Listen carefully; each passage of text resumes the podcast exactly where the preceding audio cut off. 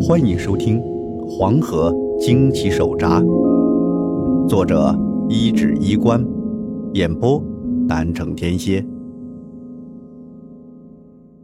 第二十二章：红色眼睛。当人全神贯注的在前面的时候，突然有个人从后背靠近，并且把手放到自己的肩膀上时，我想大部分的人都会被吓到的。我也不例外，在那只手被放到肩膀上的时候，我差点跳起来。但是还没等我下意识的喊出来，背后的那个人的另一只手就捂住了我的嘴，然后往旁边用力一拽。这个动作给我的感觉就是“专业”两个字，根本不给我一点反应的机会。我当时心里也是一凉，感觉就是完了。我趴的草丛旁边就是河道，有大概五六米左右的落差，不过有点坡度，是斜的，人不至于垂直掉下去。我在一阵天旋地转后摔到了河床泥土，那是被河水侵蚀的，不是太硬，有些松软。即便如此，我还是感觉身体像经历过了一次揉塌，而整个过程当中。让我惊恐无比的是，身后那个人一直捂着我的嘴，不让我发出一个音节来。这就让我很惊恐了。也就是说，他是跟我一起滚下来的，而且比我摔得更重。这人是谁？难道他不怕疼吗？隔壁王静文就说过，没有人不怕疼，只有特别能忍的人。如果他说的是真的，那我背后这个肯定就是他嘴里那种特别能忍的人。我就像个小鸡仔似的被那个人拖了起来，我犹豫着自己要不要装作晕厥了，这样也许呢他大意，找个机会就逃掉。但这时候我又听到河岸上传来了响动，位置就在我之前趴的地方，有人走回来了。听到了动静，我心里一咯噔，而身后这个人这时候也松开了捂住我嘴的手，改由双手从我腋下穿过。我还以为他是想把我拖着走，可没想到他的力气大惊人，居然直接将我提了起来，紧贴着黄河河岸那散发着湿润土腥味的泥土一动不动。捂住嘴的手是松开了。我犹豫着要不要喊一声来惊动上面走过的人。这时候，我听到我的脖子后面有轻微的呼吸声，那个人鼻腔里呼出来的气就打在我的脖子后面，离我很近，让我紧张不已，心中警铃大作。从刚刚发生的事来看，已经给我一个大概的概念：这个人想弄死我，恐怕不会太难。我是信命的，尤其不想真死的不明不白。犹豫再三，我还是选择闭上了嘴。奇怪，我弄错了，还以为有人跟踪我。头顶上传来了说话的声音，我一个机灵，心中有些后怕。那是洛平的声音，他竟然又折回来了，而且听着话的意思。他似乎察觉到了我在跟踪他。现在时间还没到了大汛呢，你来的也太急了。这时候，我听到了一个陌生的声音，那声音就很苍老，老的好像嘴里卡了一通龙痰似的老人，说话的时候声音都是含糊的。我接着又听到洛平的声音说：“我不相信那东西跟赵大牛无关。老四爷，我敬你是长辈，你也别让我太为难。”好瞎子都活了这么久，骗你又有啥好处？那个声音含糊的老人说着话，还咳嗽了好几声。我说了，那玩意儿不在长河村。你不信呐？我能有啥办法？你说是吧，绿娃娃？嗯哼，我是有的是时间。赵家还有子孙活着，我有时间慢慢看他们是不是真的那么无辜。但你老四爷可能没多少时间呢，还是别浪费了。我们走。诺平的声音落罢，更多的脚步声响了起来，逐渐远去。我心中久久不能平静。诺平的话是什么意思？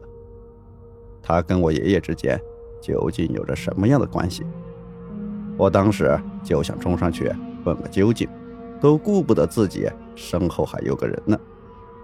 可也在这时，身后的人用实际行动提醒我他的存在。一种冰凉锐利的触感贴在了我的侧颈，那个位置。没有别的东西，但有一根负责向大脑输送血液的颈动脉。我能从他按的我的颈动脉的两根手指上感觉到自己的心跳，扑通扑通的很惊慌。惊慌的来源就是他手上握着的水果刀。本来别在我皮带上的刀，现在到了他的手上。搬起石头砸自己的脚，这说的大概就是我了。我不知道这个人究竟有什么目的，但他显然不想让我乱动。眼下的情形啊，只要我往外走一步啊，或者我张嘴喊一声，这把水果刀就会精准的往我脖子上来一刀。然后明天我爹来的时候，就得给我爷爷一块儿出殡了。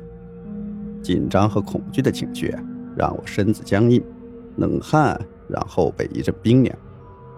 而与我紧张的呼吸声截然不同，身后这个人的呼吸由始至终都很平稳，而且很轻。要不是他几乎贴在我背上，呼气能吹到我的脖子，我恐怕都不会听到他的呼吸声。就这么僵持了大概有四五分钟，我的耐心都在被消磨。突然，头顶上又响起了一个脚步声，听上去。像是有人转身离开了，且越走越远。与此同时，那把水果刀离开了我的脖子，我被松开了。那个人把我往外推了几步，我踉跄了几步，连忙回头想看清身后的人是谁。我不觉得这是个我认识的人，事实也正如我所想。尽管在夜色中我无法看清他的脸，但是。我能看到一双让人印象深刻，甚至不可能忘记的眼睛，一双冷静到可能接近冷酷的红色眼睛，正看着我。这样的眼睛，我这辈子没见过第二双。我愣住了，想说的、想问的话都卡在了喉咙里。要不是刚刚我有感觉到他的呼吸，恐怕我还以为……他是个妖精。他扫了我一眼，把水果刀反握着，转身就走了，什么话也没说，更什么都不解释。我大喘了几口气后，过多的精力需要我花点时间来试着组织刚刚发生的事。想了一会儿，我有了一个大胆的推测：这个人发觉了洛平发现了我在跟踪。所以他把我拽到了河岸下边，避过了洛平的回马枪。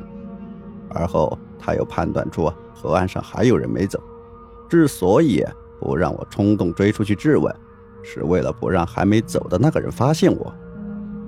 换句话说，这个危险的人其实是在帮我。想到这里，我都被自己的念头吓了一跳。然后我还能看到那个人。走在离水面几步不远的河床上，整个人只能看出一个轮廓。衣服很破旧，身材很匀称。在我盯着他看的时候，他就很平常的走着，好像什么都没发生过。然后一眨眼功夫，人就不见了。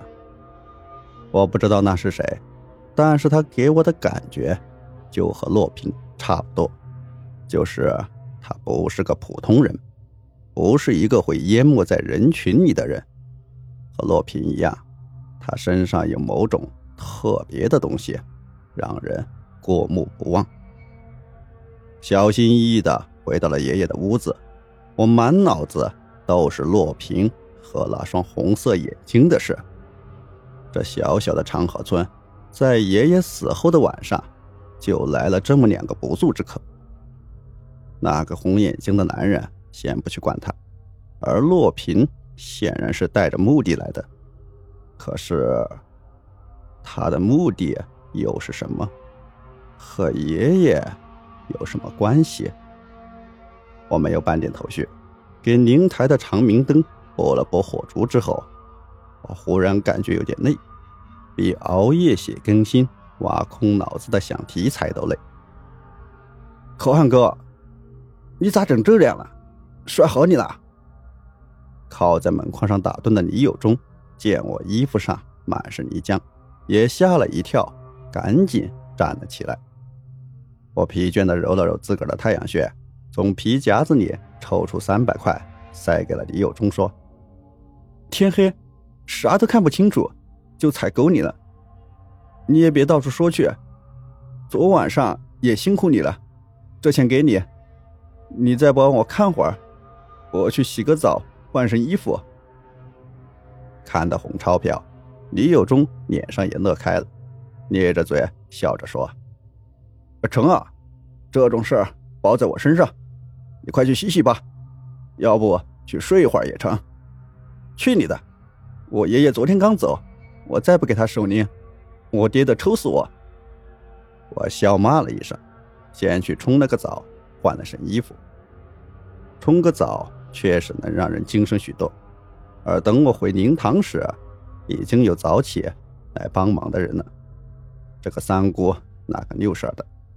我正一一招呼，忽然李大壮风风火火地跑了进来，一把拽着我就往外跑。